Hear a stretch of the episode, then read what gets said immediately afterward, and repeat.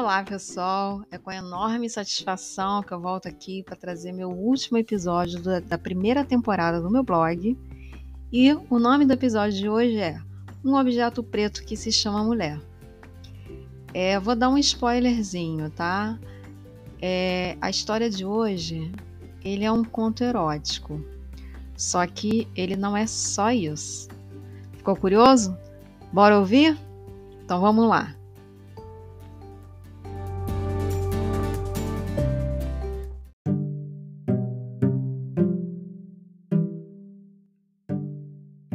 Carlos é um oftalmologista que trabalha em um grande prédio no centro da cidade.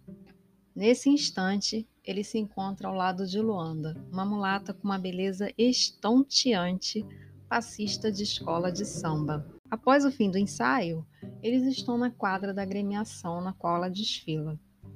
Carlos está com muito tesão e percebe que aquela mulata safada também quer o mesmo que ele. Então, Carlos a toma pelos braços, encosta Luanda na parede, eles se beijam ardentemente. Ele passa as mãos nos seios dela, colocando-os para fora. Ele mama aqueles peitinhos durinhos que ela tem. Enquanto isso, Luanda desliza as suas mãos pelo corpo de Carlos. Abre a calça dele, agarrando seu pau latejante, executando movimentos vigorosos com sua pica.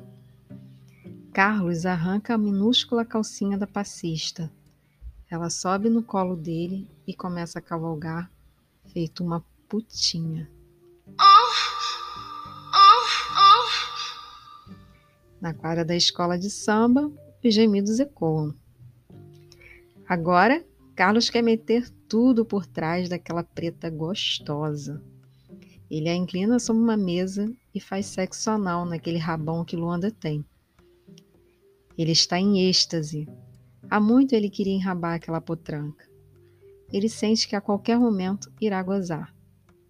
Ele dá uns tapinhas na bunda de Luanda, puxa o cabelo dela e a chama de piranha.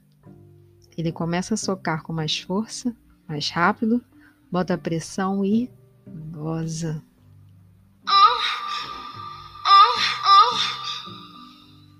A Luanda agora está com o advogado Joaquim. Após um exaustivo dia de trabalho, Joaquim desce o elevador do prédio onde ele trabalha e encontra Luanda, que é a recepcionista do local. Ela está finalizando seu serviço, checando se todas as portas estão fechadas e desligando todas as luzes. Ao ver o Joaquim saindo do elevador e indo em direção ao seu carro, Luanda o interceptou, perguntando com uma voz sedutora e provocante se o Joaquim precisava que ela servisse alguma coisa, pois ela estava ali para servi-lo.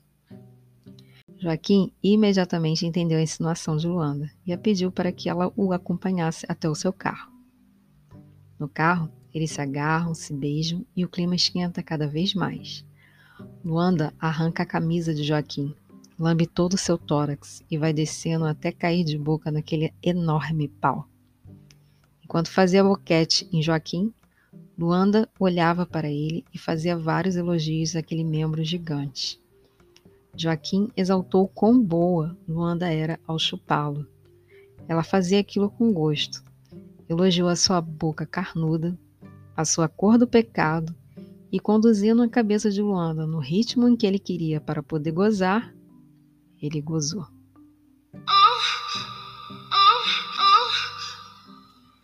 No ônibus lotado, Luanda está em pé, se segurando no ferro do transporte. José entra no ônibus, vê a enorme bunda de Luanda e se posiciona atrás dela. Ele aproveita as manobras que o transporte faz para dar umas sarradas na bunda da Luanda.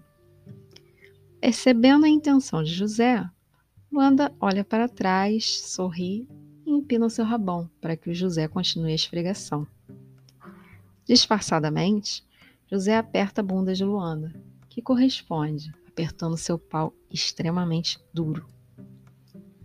José levanta a saia de Luanda, que está sem calcinha, colocando a sua rola dentro daquele cozinho apertadinho de Luanda. Enquanto José a penetra, Luanda dá uma reboladinha para tornar o ato mais prazeroso. José goza, lambuzando a perna de Luanda, que sorri de satisfação. Em casa, após chegar do seu trabalho, Luanda abre seu perfil no LinkedIn. Existe uma notificação avisando que um homem desconhecido, o Bruno, quer fazer parte de sua rede. Ao ver a foto do solicitante, Luanda fica excitada e aceita o convite, fazendo a conexão. O Bruno envia uma mensagem para Luanda e ela, muito safada, responde se insinuando para ele. Bruno então pede o número do WhatsApp de Luanda para eles conversarem melhor pelo aplicativo. Luanda imediatamente informa seu número para ele. Inicia-se uma conversa de vídeo. Bruno pede para Luanda exibir o seu corpo para ele. Sem hesitar, Luanda vai tirando sua roupa, peça por peça, dançando de forma bem provocante e encarando a câmera do seu celular sem qualquer tipo de inibição. Ela se toca, passa as mãos nos seus seios fartos e durinhos, depois escorrega e enfia os dedos dentro da sua buceta apertadinha e molhadinha. Bruno, muito excitado, toca punheta enquanto assiste a Luanda se masturbando. Para incentivar, ele chama a Luanda de piranha. Fala que queria estar lá com ela para arrombá-la todinha. Luanda geme muito alto e faz vários elogios à pica do Bruno e diz que queria que ele enfiasse tudinho dentro dela. Bruno começa a tocar punheta com mais vigor e goza.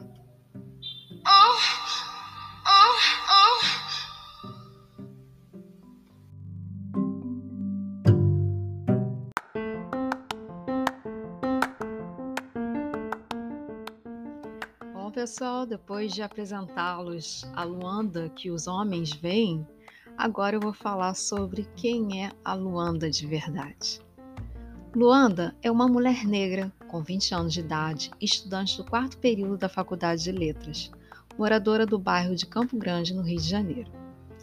Ela é uma mulher bonita que tem um corpo no estilo violão e sempre chamou a atenção por onde esteve, tanto pela sua aparência quanto pelo seu sorriso. Ela é muito simpática, atenciosa e prestativa. E foi por essas características que ela foi contratada para o seu atual emprego como recepcionista em um grande edifício empresarial na Barra da Tijuca. O estilo musical preferido de Luanda é o rock, e ela nunca desfilou em qualquer escola de samba. Na realidade, ela odeia samba e nem sabe sambar. Sim, meus caros leitores, ouvintes, existem mulheres negras bonitas que não são passistas de escola de samba, que não gostam de samba e que nem sabem sambar. Darei uma breve pausa aqui para vocês se recuperarem desta informação surpreendente. Ah, melhor, deixe-me aproveitar e fazer como o nosso querido ex-ministro do Meio Ambiente falou em uma reunião com o nosso abençoado presidente da República Vou passar então a boiar. Assim, vamos a mais uma afirmação chocante. Nem todo preto pensa igual. Nossa, acho que peguei pesado agora, hein, gente? Eu vou dar agora um pequeno intervalo para vocês poderem se recuperar de tudo isso, tá? Já volto.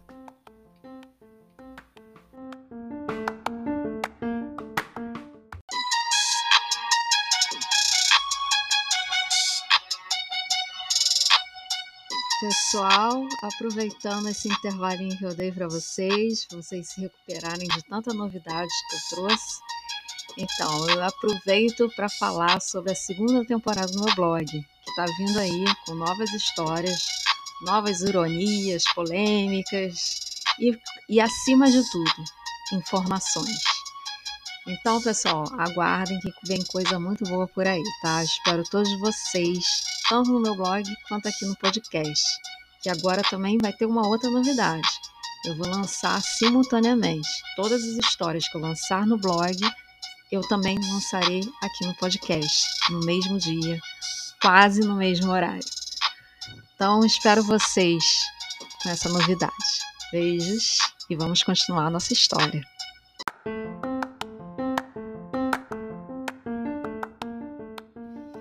Bom, galera, então vamos lá? Vocês estão prontos? Vamos continuar a história aqui. É, Carlos realmente é um oftalmologista. O consultório dele fica no prédio onde Luanda trabalha. Carlos é um homem bonito, simpático, atraente que recentemente ficou noivo de uma médica. Todas as vezes em que ele passa por Luanda, cumprimenta cordialmente. Em algumas raras vezes, Carlos conversou rapidamente com Luanda, algo relacionado ao trabalho dela. Ao comentar sobre a Luanda com seus amigos, Carlos gostava de exaltar que ela era uma negra muito bonita e se fosse para ficar com uma negra, seria com ela. Ao verem a foto de Luanda, seus amigos concordaram e falaram sobre o desejo de fazerem sexo com ela. Um deles até propôs que Carlos desse uma ideia nela para promover um encontro entre eles. Porém, Carlos, preocupado com possíveis consequências, declinou a proposta do amigo. Contudo, Carlos frequentemente recorria à masturbação para tentar aliviar a vontade que ele tinha de fazer sexo com ela. Algumas vezes ele teve a certeza que ela queria também. Luanda até achava o Carlos muito bonito e tinha simpatia por ele, mas Luanda não gostava de confundir o trabalho com questões pessoais. Além disso, ela sabia que ele tinha noiva, portanto, ela nunca pensou em ter absolutamente nada com ele. O advogado Joaquim é o mesmo personagem da história Cheiro de Preto. Lembram dele? É aquele que no Dia da Consciência Negra teve um diálogo racista insólito com sua esposa Lídia. Então, diferentemente do Carlos, Joaquim sempre tratou a Luanda com extrema estupidez. De fato, ele era conhecido por todos os funcionários do prédio como uma pessoa de difícil convivência e que gostava de rebaixar os trabalhadores mais humildes. Além disso, ele nutria verdadeiro amor pelo seu carro e não gostava que ninguém chegasse perto dele com medo de estragarem de alguma forma o seu veículo. Todavia, em suas fantasias, ele abria exceção para que a Luanda entrasse nele. Estas fantasias aconteciam nas raras vezes em que ele e a Lídia cumpriam com suas obrigações matrimoniais, conforme uma família tradicional brasileira, Enquanto que ele estava fazendo amor com Lídia, pensando na Luanda, a sua esposa, por sua vez, fantasiava que estava transando com o negão do supermercado, que uma vez ela o distratou e ele a respondeu à altura com um olhar meio ameaçador. Ela fez queixa dele na gerência, porém nada aconteceu. No fundo, ela gostou de ele ter permanecido no local, já que todas as vezes em que ela vai ao supermercado, o encontra e ele a olha com aquele jeito marrento dele. Ela imagina como ele é na cama e quão grande deve ser o tamanho do seu pênis. Lamenta o fato de seu marido ter um membro tão pequeno, diferente do que ele gosta de pensar em suas fantasias com a Luanda. Luanda nem desconfia que Joaquim tenha esse desejo enrustido por ela. Provavelmente, se ela soubesse, ficaria com nojo. Não só por ele não fazer o tipo dela, como também pelo jeito dele de tratar as pessoas e por ele ser casado. Ela evitava ao máximo o contato com ele, falando apenas o imprescindível quando necessário. Ela jamais aceitaria sequer uma possível carona dele, quem dirá ter relações sexuais com ele no carro.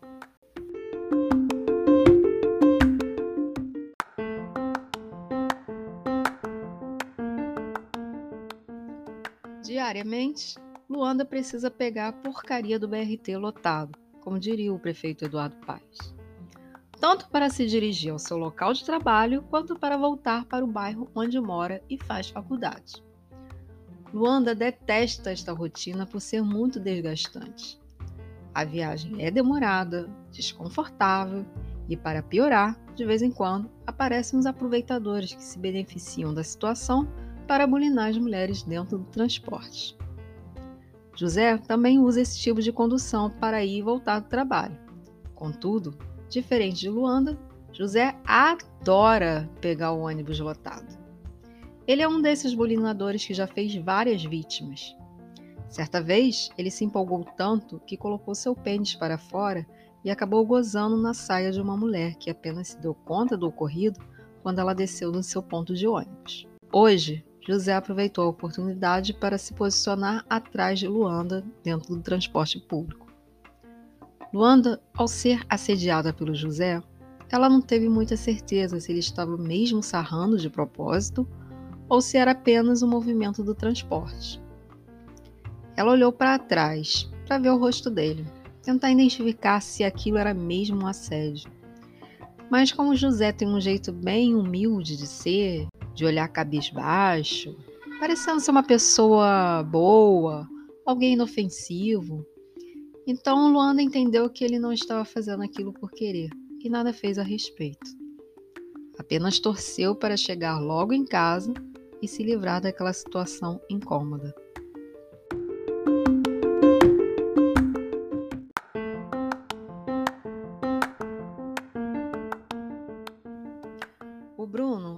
Auxiliar administrativo que está em busca de uma recolocação no mercado e viu no LinkedIn uma oportunidade para encontrar um novo emprego. Ao ver a foto de Luanda, Bruno logo perdeu o foco e, ao invés de ele continuar buscando novas vagas de emprego ou fazer conexões com pessoas que poderiam ajudá-lo a conseguir uma nova contratação, ou até mesmo de conhecer profissionais com posts e artigos interessantes para expandir seus conhecimentos, Bruno viu em Luanda uma alternativa para satisfazer os seus desejos mais primitivos.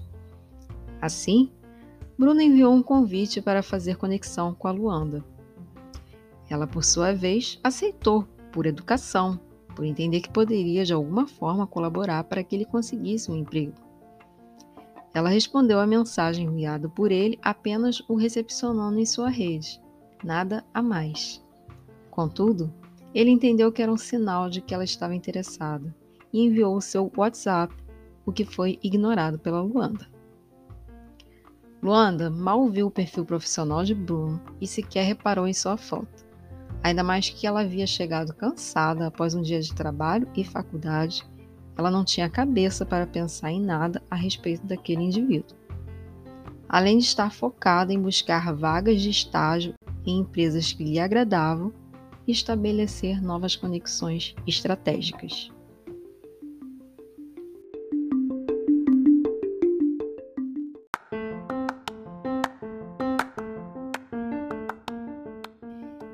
seu tempo vago, Luanda entra em aplicativos de relacionamentos na intenção de encontrar um namorado. Luanda se decepciona constantemente com a abordagem dos caras. Uns mandam nudes sem ela querer ou pedir, outros começam a falar sacanagens com ela. Enfim, a experiência de Luanda com os apps não é muito boa. Contudo, um homem lindo, com 30 anos de idade, solteiro, sem filhos, professor de universidade e que diz em seu perfil no aplicativo querer um relacionamento sério, fez Luanda se apaixonar. Eles conversam há algum tempo e já se encontraram algumas vezes. Luanda vive a expectativa de engatar um namoro com ele. Entretanto, Antônio não tem a menor intenção de assumir um relacionamento com Luanda, apesar de gostar dela, achá-la uma boa pessoa mas o que ele quer mesmo é só fazer sexo com ela. Somente isso. Sem qualquer compromisso, já que ele entende que ela não é mulher para casar, devido à sua cor do pecado, seus lábios carnudos e sua cara de safada. Assim, ele está fazendo o que todos os homens gostariam de fazer com a Luanda. E ela, toda iludida, não tem ideia disso. Somente quando eventos como este se repetirem em sua vida e ela amadurecer, entenderá que muitos homens acreditam que a mulher negra não passa de um objeto preto que eles querem usar para o seu bel prazer. Fim. Autora Karine Deó. História fictícia que mostra como a sociedade enxerga a mulher negra no Brasil. É, vamos então às reflexões por que muitos homens tratam as mulheres negras como objetos? Porque eles acham que apenas servimos para servi-los em todos os aspectos. Por que a mulher negra não é valorizada pela sua beleza, inteligência, resiliência, superação e outras qualidades? E por que, quando vão exaltar nossas belezas, sempre tem que falar que somos negras bonitas? Porque não somente bonitas, assim como fazem com as brancas.